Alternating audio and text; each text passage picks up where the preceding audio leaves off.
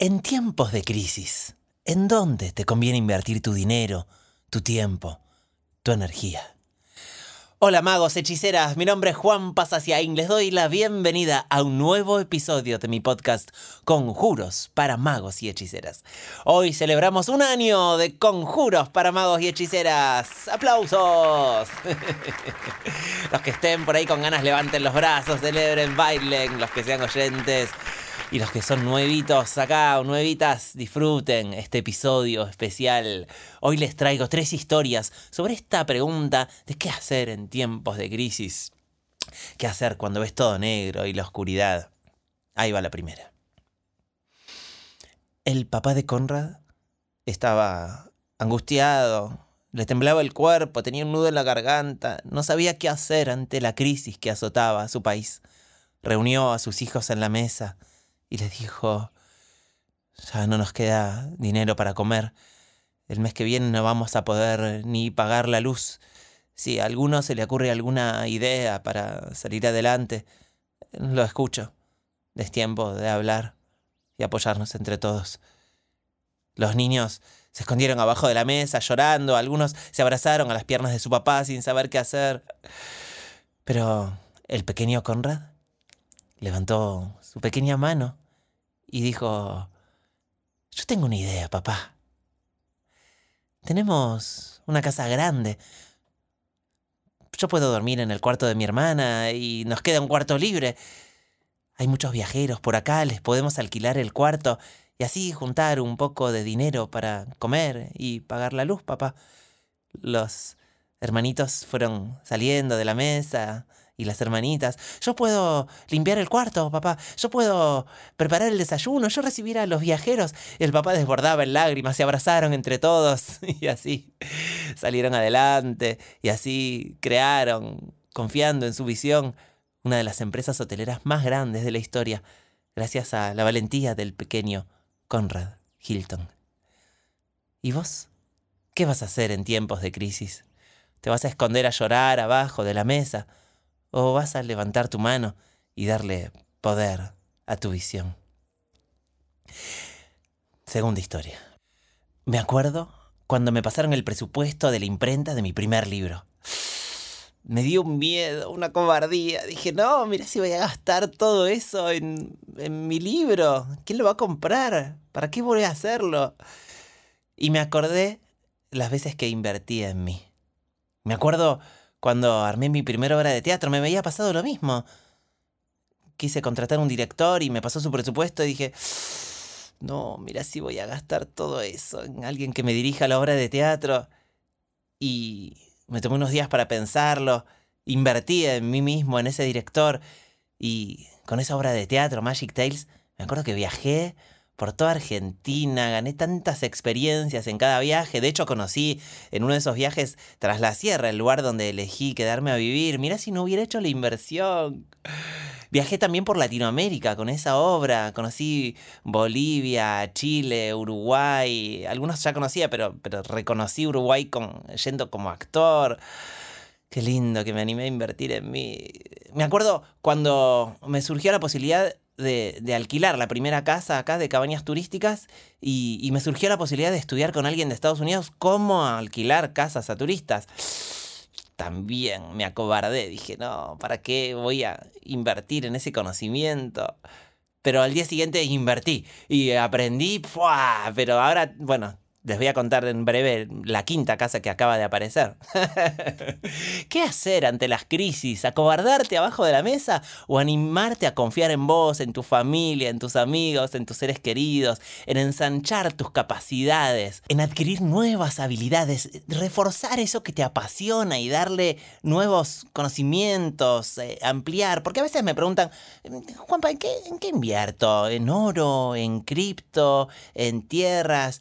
Es, una opción, pero, pero primero, ¿por qué no invertís en vos? En, incluso con tiempo. ¿Por qué no esta horita que ibas a trabajar la cancelás y jugás a las cartas con tu hijo, con tu, con tu sobrino? ¿O por qué esa, esas tres horas que habías destinado a, eso, a, trabajar como esclavo, por qué no haces una pausa y en vez de decir eh, me acabo de enfermar porque no doy más, porque no me tomé tiempo libre, estoy con gripe y tengo que frenar un día? No, no, frena antes por decisión. Hacer la inversión en vos y decís, bueno, hoy, hoy no voy a trabajar porque me voy a tomarme el tiempo libre de preparar una tarta de manzana con mi mamá, de salir a caminar por el bosque con mi novia, o como hoy, que iba a dedicarme una hora y media a estudiar y a preparar este podcast. Dice, no, no, dije, no, no, yo voy a disfrutar de estar con mi novia en la cama, de gozar de nuestra sexualidad sagrada.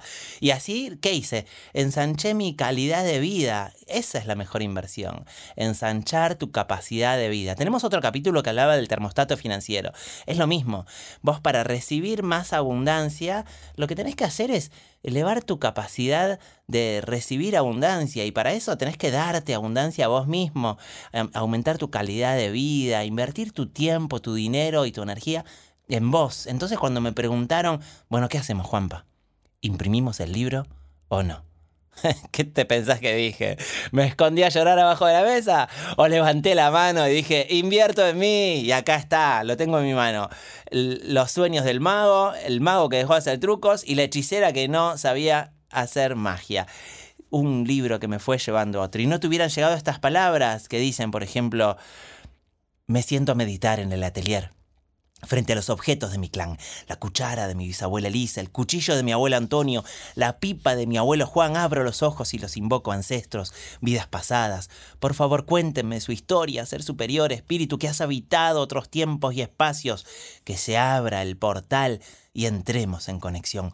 Cuéntenme su historia, tráiganme su fortaleza, y sus enseñanzas. Y acá te cuento en el libro cómo van apareciendo un montón de vidas pasadas mías. Un mercader vasco francés, te cuento cómo apareció una anciana hechicera en un bosque, un rey, y cada uno me fue regalando eh, dones que tenían para compartir conmigo. Un gran hechicero que me enseñó un ritual de, estar presente, y acá eh, lo pongo, te propongo que viajes a un entorno natural.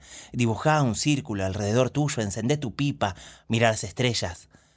Hola estrellas Invoco la libertad apaga las máquinas, encendé tu conexión con tu corazón y un montón de enseñanzas que hay acá en este libro, Los sueños del mago, y que hoy a la, tarde-noche las vamos a compartir en la certificación Buda, en la Escuela de Magos y Hechiceras, donde vamos a invocar cada uno a una vida pasada y aprender a negociar. Imagínate qué hubiera pasado si me hubiera quedado abajo de la mesa llorando y no me hubiera animado a compartir mis historias en estos libros. Oh, todavía seguiría llorando. Y vos no podrías estar escuchando este podcast, que si estás escuchándolo, seguro que te gusta y te hace bien. Qué lindo poder invertir en uno mismo y lanzarse a compartir tus dones con el mundo.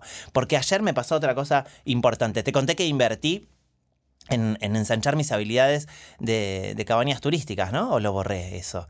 Bueno, no, está acá, está acá. Me dice Pablo que estamos celebrando un año de grabar con Pablo Regis este podcast. Qué lindo. Entonces, como tenía multiplicada mis habilidades de, qué hacer con las cabañas, tenía también multiplicada mi inversión porque sigo mis habilidades, porque sigo invirtiendo en aprender más magias, más, más eh, despertares de conciencia. Entonces, estuve trabajando estas semanas intensamente en cómo enfrentarme yo a mis miedos, a mis sombras. ¿Qué pasa cuando a mí me viene la crisis? Y me vino la crisis con las cabañas.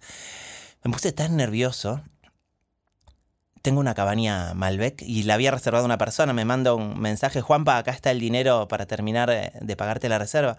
digo, qué raro, porque ayer me llegaron un montón de dólares de otra persona que también alquiló la cabaña. Entonces me puse a revisar y había dos personas que venían la semana que viene a usar la misma cabaña y que ya habían pagado los dos y no me quedaba otra, estaban todas ocupadas. Salía en vez, de, en vez de llorar abajo de la mesa y enfrentarme de modo victimario a mis miedos, salí al jardín a pensar y observé la casa de la esquina, con la que había hablado, con la que había hecho rituales, con la que la había tocado para darle la bienvenida a mi universo. Se iba a mudar una, una persona esa mañana y todavía no se había mudado dije, voy a llamar al dueño a ver si me la alquila se abrieron los portales, los caminos, se multiplicó la calidad de mi familia porque vamos a ir a vivir en una casa más grande y se multiplicaron los negocios porque aparece una nueva cabaña para, para, ensanchar ese negocio de cabañas turísticas. Entonces, con esa habilidad que yo tenía, transformé lo que me hubiera generado una crisis, un dolor, en una abundancia económica y a la vez en una mejora de la calidad de vida de mi familia. Invertí en vos, en tus conocimientos, en en, tu calidad de vida. Metele tiempo a qué? A tu descanso, a tu disfrute, a tu compartir. Tercera historia. El otro día fui a la verdulería orgánica, donde voy a comprar alimentos de alta calidad para mi familia, y me encontré con la dueña Kiomi y me dijo, ¿cómo me gustó eso que me dijiste el otro día de, en vez de gastar, invertir? ¿Cómo era? Acá está su mensaje que me envió. Ah, mira qué lindo. Me encanta, me encanta que sigas transmitiendo tu luz y que sigas contagiando eso en las personas. Eh, la situación fue en que vos estabas comprando y mm, pagaste con débito, era una compra grande, y yo te dije, qué loco, te dije yo, eh, a veces parece que cuando uno paga con débito duele menos que cuando lo paga en efectivo, parece que uno gastara menos. Y, mm, y vos me dijiste, no es un gasto eh, todos los alimentos que llevo para mi familia. Para mí es una inversión y me hace muy feliz hacerlo, me dijiste. Eh, decime entonces cuánto es eh, para, para abonar, digamos, cuánto es lo que acabo de invertir en mi familia. y para mí, creciendo en siempre no como cuánto se gastó en comida, o sea, eso en esa situación de, mm, de ver tu tranquilidad y tu felicidad eh, con llevando un cajón lleno, lleno, lleno de, colores y de alimento, eh, hizo un clic en mí en esto de crecer pensando, a ver, ¿cuánto se gastó en la escuela? ¿Cuánto se gastó en comida? ¿Cuánto se gastó este mes? Yo vengo de una familia muy humilde también, eh, en la cual eh, todo era un gasto, ¿no? A ver cuánto, cuánto se podía llegar. Entonces es crecer también, ¿no? Con, con el chip de, de la, ¿cómo se dice? Eh, cuando es insuficiente, como en la, al revés de la abundancia.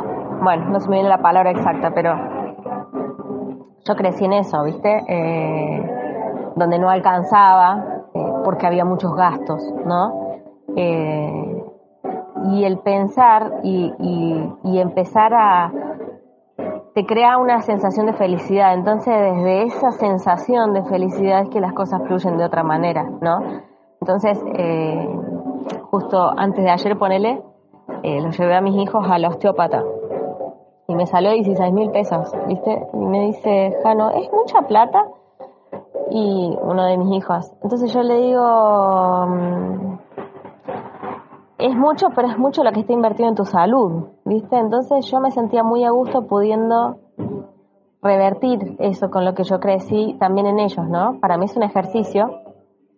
Entonces es eh, eso, no sé, ir a, ir a, a comprar, no sé, comida hecha y decir, mira cuánto invierto en este momento de familia entonces como que lo empecé a aplicar porque me da alegría pensarlo así.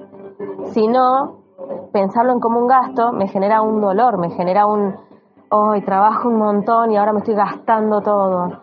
Es muy diferente al poder decir estoy invirtiendo todo. Mi trabajo lo estoy invirtiendo en bienestar, ¿no? Mío.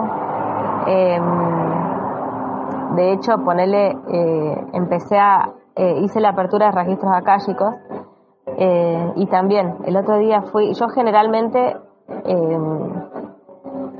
no sé, todo lo, sí tomo como inversión todo lo que es mercadería, porque es algo que yo vendo, ¿no? Eh, pero nunca había tomado como inversión cosas que son para mí, ¿entendés? entonces digo, bueno, voy a invertir en piedras hermosas porque me encantan, nada más, ¿viste? entonces esa palabra a mí me ha significado mucho y, y de hecho creo que las cosas fluyen en mí de otra manera, ¿no? El, estar con esa energía de agradecimiento, es decir, qué agradecida que estoy a lo que yo trabajo, cómo puedo invertir en algo que yo quiera, que algo que a mí me guste, eh, hace que sea otra energía y que las cosas funcionen mejor, de hecho. Qué linda la historia de Kiyomi. ¿Y vos qué vas a hacer? ¿Vas a eh, seguir con la palabra gastar adelante de tu frente, en tu aura? ¿O la vas a cambiar? ¿La vas a cambiar y transformar por la palabra inversión? Invertir en vos, en tu familia, en tus seres queridos. Gracias, gracias, gracias por estar acá escuchando este podcast. Si te gustó, recomendalo, enviáselo a una amiga, a un amigo que le pueda hacer bien. Te recuerdo que si querés invertir en vos y multiplicar tus saberes mágicos de magia cuántica para transformar tu vida, manifestar la vida que siempre soñaste, triplicar tu economía, envíame un mensaje por Instagram arroba juanpasaciaín con la frase certificación Buda. Así nos encontramos y seguimos practicando magia juntos para transformar tu realidad y que sigas evolucionando en este planeta tan maravilloso llamado planeta Tierra. Nos encontramos muy pronto en otro episodio de Conjuros para magos y hechiceras. Namaste.